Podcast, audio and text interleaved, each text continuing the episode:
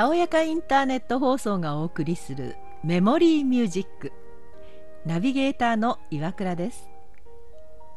まずはたおやか瓦版から。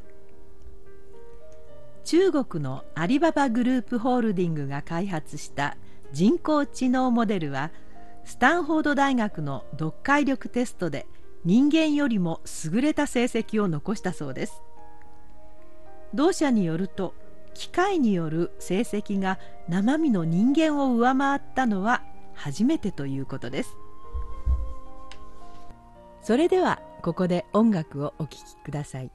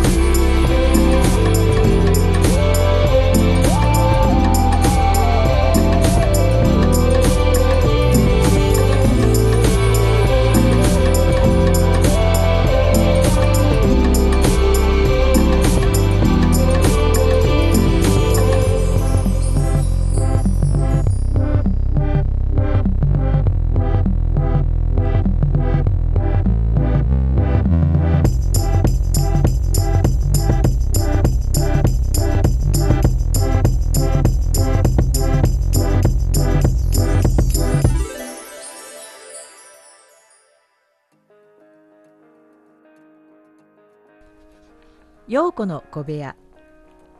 今回も前回に引き続き株式会社ミャクソンの代表取締役後藤由美子さんをゲストにお迎えしお話をお聞きします。一番搾りだけの,、あの口にした時に、全然味が違うしあの美味しかったんですよ。であの恥ずかしい話、でもそれは、あのとてもやっぱり日本では、あの高価なものなんですね。であの一般家庭ではとても使えるようなものじゃなくて、あの6000円5 6 0円してるんです。はい、どれぐらいなんですか、はい、500ミリ、500で、はい。はい、まあ、もちろんねこう、あのそういうものを使ってらっしゃる方もいらっしゃると思うんですけれども、やっぱりそれを毎日ねお料理に行ってするにはよほど そうですよね、でもとても危険なものなのであこれは本当にあのこの一番搾りをみんながあの当たり前に使えるものにならない限りとてもあの健康上良くないのであの私はもう早くそれを皆さんに知ってもらってあのみんなが使えるようなあのオリーブオイルにしたいと思ったのでそこであのミャクソンはこのようなあの会社にしようと思ったんですね。であのミャクソンって不思議で株式会社なんですけれども、あのみんな株主さんになっていただくんです。はい、で株主さんにしか販売しない会社なんですけれども、一、人一株。だから、あの代表の私も、あの一株しか持てないんですね。あそうなんですか。はい。はい。それであのスペインの生産者の方にも株主さんになっていただいて、はい、であの消費者の方にも株主さんになっていただいて全員が株主さん。でその株主。はい、はい、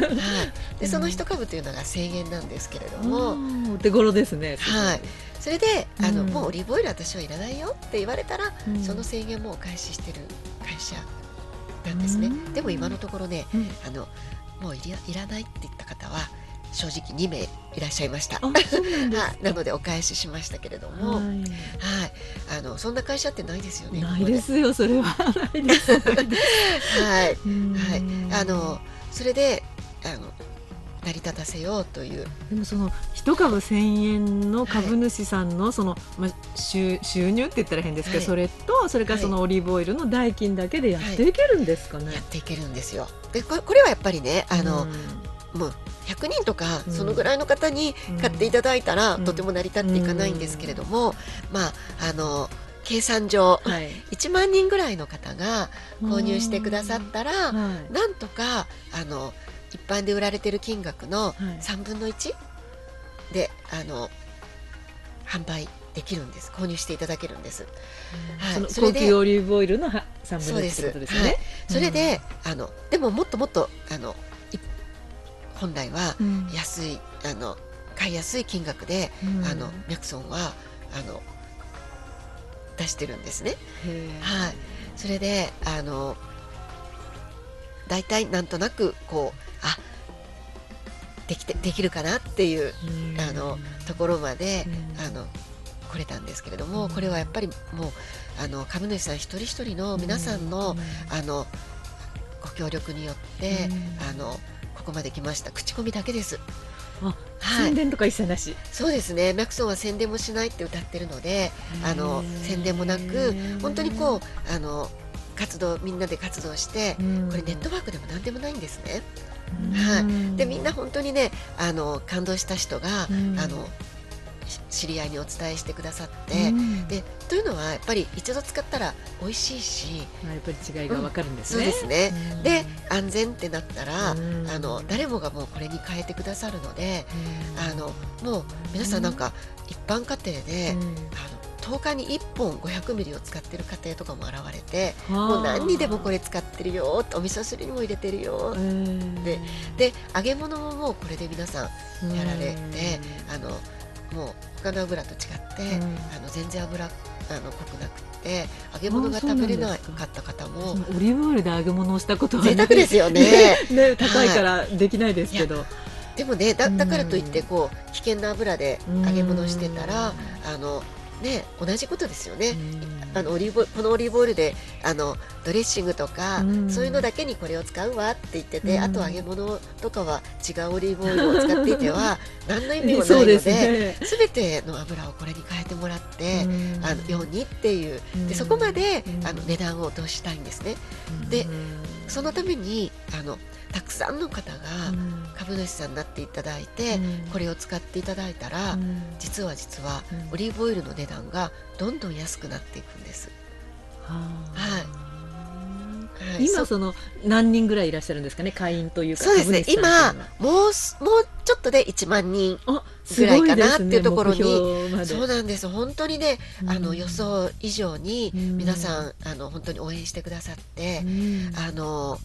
ね、こうパンフレットここにあるこのパンフレットを、うん、が人から人の手に渡っていって、うん、でこれを読んでくださったあの本当にこう遠くの方、うん、でお会いしたこともない方から、あのご連絡いただきまして、であのこんな活動が始まったんですねってこちらでも応援するのであのパンフレット100本送ってくださいとか、えー、そうなんですよ、もうそういう方たちが、あの次々現れてくださって私たちも予想外だったんですけれどもでも本当に同じようなことを考えていらっしゃる方があのこんなにたくさんいてくださったんだなっていうことであのそれで、ね、その人たちがどれだけこう動いてくださってもその人たちにはあの本当にあのプラスにはならないんですけれどもただあの、ね、安全なオリーブオイルが使えるっていうことで、あのご協力いただいてたんですけれども、ほとんどがあの子育てをしていらっしゃるお母さんとか、はいはい、やっぱり毎日あのお料理をされている主婦の方がほとんどでした。で社で働いてる方男性の方にお話ししても「いやそんなのできるわけないよ」っていう あの答えしか返ってこなくて「そうだよね」っていうしかなかったんです。何もこうあの返す言葉がなかったんですけれども、私の中では「えもうちょっと経ったら見てて」って。なるほど、はい思いで、まあ、男性はその食に関してもあまりね女性ほど敏感じゃないしそうですね、ね、その安全性とかそういうのもあまり考えないから、ねそんな興味がないかもしれないですよね。やっぱり子育て中のお母さんっていうのはね、すごくまあ、私の知人もあの子供さんにアレルギーがあって、はい、やっぱりもう油を全部オリーブオイルに変えましたって聞いたんですけど、はい。はい、日本のでやっててはその意味がないってことでね市販のでやってては。そうなんです。よ。まず、まあ、そこのこと言っちゃいけないんですけど、まずなどだから皆さんにあのその事実を知っていただきたいって思ってます。エキストラバージンオイルって絶対その純粋なもんだと思い込んでますもんね。そうですよね。で、あの一般に売ってるのもエキストラバージンオイルとなんか普通のですか、なんか二種類あって、はい。はい、やっぱりエキストラの方がちょっと高くてっていうので。はい。っていうことはですねそのエキストラじゃない方のオイルっていうのはもうかなりひどいってことですよね。そ うです。あんまりあんまりあの 言いたくはないんですけれども、はい、でもねそういうあの本も日本であのもう23冊あの出版されてるんですよ。あそうなんですはい、はいえー、あのやっぱりそういうところに目を向けて、お宅のあのオリーブオイル大丈夫ですかっていうこと。でもこれオリーブオイルだけじゃないと思うんですよね。もう食品すべてに言えることじゃないかなって思うので、なのでもうちょっと皆さんあの本当はあの消費者である私たちの方が、はい、あのそういうところに意識を向けない限り、うん、あの変わっていかないと思うので、うん、はい、やっぱりスペインにはそういうオーガニックっていうかそういうのは多いんですか？いや少ないです。で、はい。でスペインの方はもう本当に日本に比べてうんとあの使う量が多いんでもう何にでもあのオリーブオイルかけて召し上がってらっしゃるんですけれどもあの本当にオリーブオイルは全部あの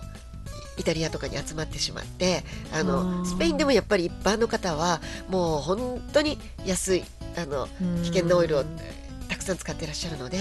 あのだから結構肥満の方が多くてあ,、れは油のせいらしいです。あそうなんですか、はい、であの本当にそういうあのいいオイルじゃないものをたくさん取っているとそれはぜどんどん体に溜まっていってしまうんですね。で本当の安全なオリーブオイルは全部こうあの他の油も体の中の余分な油も吸収して外に出してくれるんです。はい、だからあの油が今とても大切って言われてるのがあのそういう意味で油が危険なわけじゃなくて油を抽出するために使われているあの溶剤が危険だったっていうことも恥ずかしながら私もオリーブオイル全く素人なのでやっていくうちにいろんなことがどんどん分かってきたという状況なんです。はいでもあの、ね、こういうのをどんどん皆さんにお伝えしていけたらいいなって思っておりますし、あの実際あんまりあのスペインあのの気候は本当にこうあのオリーブオイルあのオリーブをあの作るのに、うん、あの適していて、うん、農薬なんていらないんですね。あそうなんはい、でそれがたくさん農薬使われて作あの作られてるので、うん、あのどんどん木が弱くなっていってしまって、あのもう大変な状況になっているんですね。はい、で実際あのもうあのオリーブオリーブはあのなくてもね、農薬なくても作れるので、うん、あの日本の私たちがどんどんあのオーガニックのものを、うん、あの希望すれば、うん、スペインの人たちもあの農薬使わずに、あのオリーブを作っていただけると思うんですね。でそうするとあの緑も増えてきて環境も変わってきて、もうほんとすぐ下草が生えてくる状況も私見てきたので、あのでただあの体にのことだけじゃなくて、うん、環境のことも、うん、あのちっちゃいかもしれないけど、うん、変わっていくんじゃないかなってそんなことも考えてるんですね。はい、そのミャクソンさんの本部というか、そういうのはどちらにあるんですか、はい、えっと、愛知県の長久手市にあるんですけれども、ね、はい、でミャクソンは、はい、あの利益を出さない会社だし、はい、あのねあのこう資産を持たない会社って歌ってるので、うん、あの最初は本当にね私のあのマンションが、はい、あのこう会社でいいよっていうことで、はい、あのもう動き始めたんですけれども、はい、動き始めてすぐに、はい、あのいやもう1年間住んでないお家があるからお貸してきますよって言ってくださる方がいて、はい、あのまあなんとあのオリーブオイルが保管できる倉庫までそこにはついておりまして、はい、でなんと2500坪全部使っていいと言われまして。すごい。ですね2500そうなんです。ではい。もう手つかずのあのもう草草 のぼうぼうの2500坪だったんですけれども、あの若者たちが草刈り機を持ってあの、うん、草刈りから始まりましてはい、今ではあのだんだんだんだんこうみんな自分たちで手を入れて、はい、倉庫もあのさらに大きな倉庫をあのみんなで作って、はい、私は何もできませんけれど見てるだけですけれども、はい、あの、うん、足を一緒にやっている、はい、あののお坊さんの阿生さんというのが指揮を取って、はい、あのどんどんあの新しく変わってい。っております。であのミャクソンあのリニモのちょうど公園西っていう駅から、はい、まあ歩くと20分ぐらいあのあるんですけれども、うん、あのそんなところにあってあのなんかね皆さんあの株主さんがなんかあの集まってくださって、うん、なんか面白い本当に村のような感じになってきました。というのは、うん、あのね使ってない土地がいっぱいあるので、はい、そこであのなんかこれからあの株主さんたちに、はい、あの自然農の畑をあのお貸しして、はい、あの皆さんにそこであの畑をやっていただこうという。でそんなあの貸し貸す畑を管理してくださるという、あの方も名乗り出てくださって、はい、あのなんだか本当にこう村ができつつあるような最初ねそんなことをあのこう予想もしてなかったんですけれどもだんだんなんかそんな感じに自然となってきました。はい有機野菜とかそういうの作ればいいですよね。果物とかね。そうですね。はい。でそこねそこでできたお野菜をもうこのオリーブオイルであの天ぷらなんかして最高ですね。ねできたらなんかどあのいつの間にか天ぷら屋さんができてたりしてね。はいであの私たちねあ言うの忘れてたました、あのスペインから輸入してるんですけれども、はい、あのオリーブオイルの名前を日本語で付けさせていただきました、あのレナリというレナリ。はい、はい、名前を付けさせてひらがなです。ひらがなです。はい。これはどういう意味？あえっとねあのスペインで、はい、あのまああの自給自足のような感じで出来上がってた村があって、うん、マリナーレラっていう村なんですけれども、はい、あのそこの村とでとの出会いがとてもあの私たちこう大きかったのではい、でそこの村のちょっとこう3文字を取らせていただいてレーナーリと付けさせていただいたんですけれどもあのレナリはこうずっと変わらず、うん、あのいつ輸入してもあのレナリでとしていこうっていうことになりました。うん、であの私たちねあのまた話オリーブオイルの話に戻るんですけれども、はい。はい、あの年に理想としては2回輸入できたらいいなって思ってるんですね。はい、はい、というのはあのオリーブってあの5月ぐらいにお花が咲いて、はい、あの10月ぐらいにもう実をつけるんですね。とっても早いんですよ。で11月ぐらいに収穫が始まるんですね。はい、であの11月ぐらいに収穫されたものっていうのは、はい、とっても実がまだグリーンで、はい、あの若くてあのフレッシュであの強烈な味パンチが効いた強烈な味なんですね。次回も引き続き後藤由美子さんにお話をお伺いします。それではお楽しみに。